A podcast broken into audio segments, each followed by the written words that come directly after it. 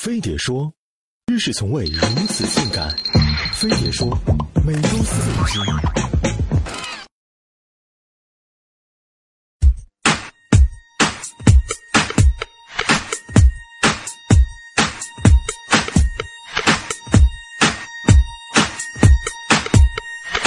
Hey, are you ready to love?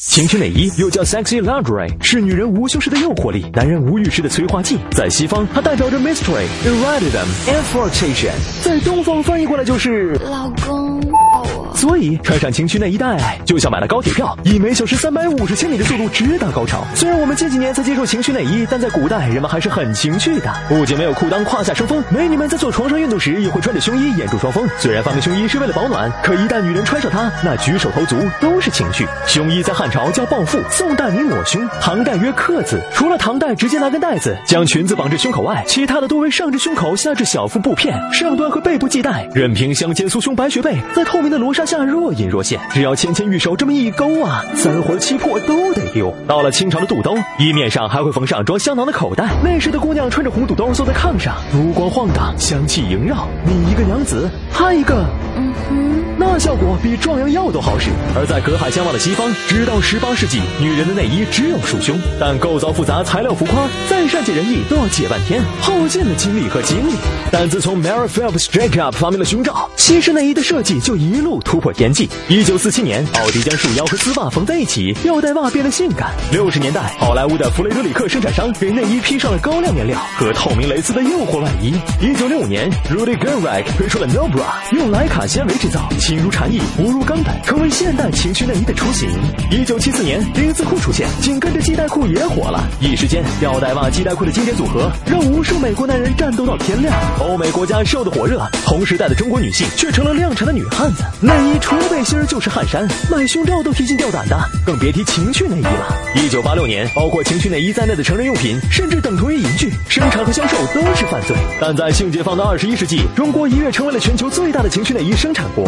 截至二零一四年，国内情趣内衣的市场规模已超过一百亿元，在某宝上就有三万七千多家店铺，四十六点二三万件相关产品，销量最高的一个月能卖出两万四千件。其中，二十五到二十九岁的顾客占总购买人群的百分之三十九点七，无论男女都为销量贡献了不小的力量。而三十至四十岁的只占了百分之二十五点五，四十至五十岁直接跌到了百分之十八点四。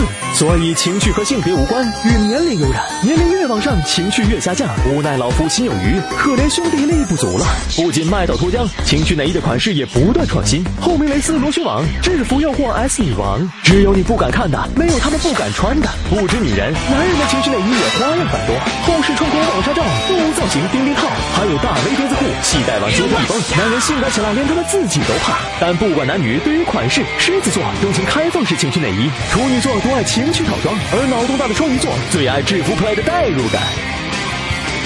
俗话说，内衣选得好，老婆回家早；情趣穿着美，老公不出轨。专家说，情趣内衣会让男人产生性幻想和性快感，从而在心理和生理上同时高潮。所以，在这寒冷的冬夜里，即使单身如你，也要好好疼爱自己。虽然没有对象穿情趣内衣，但是你还可以给双手涂上护手霜，换上蕾丝手套啊。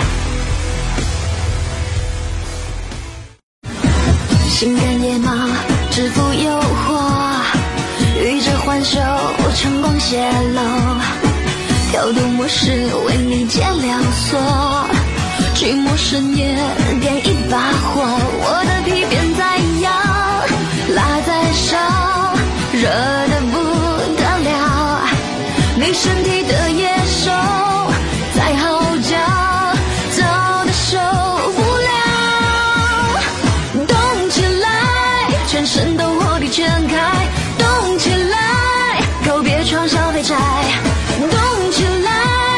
新的纪录喝彩，动起来，换一套接着再来。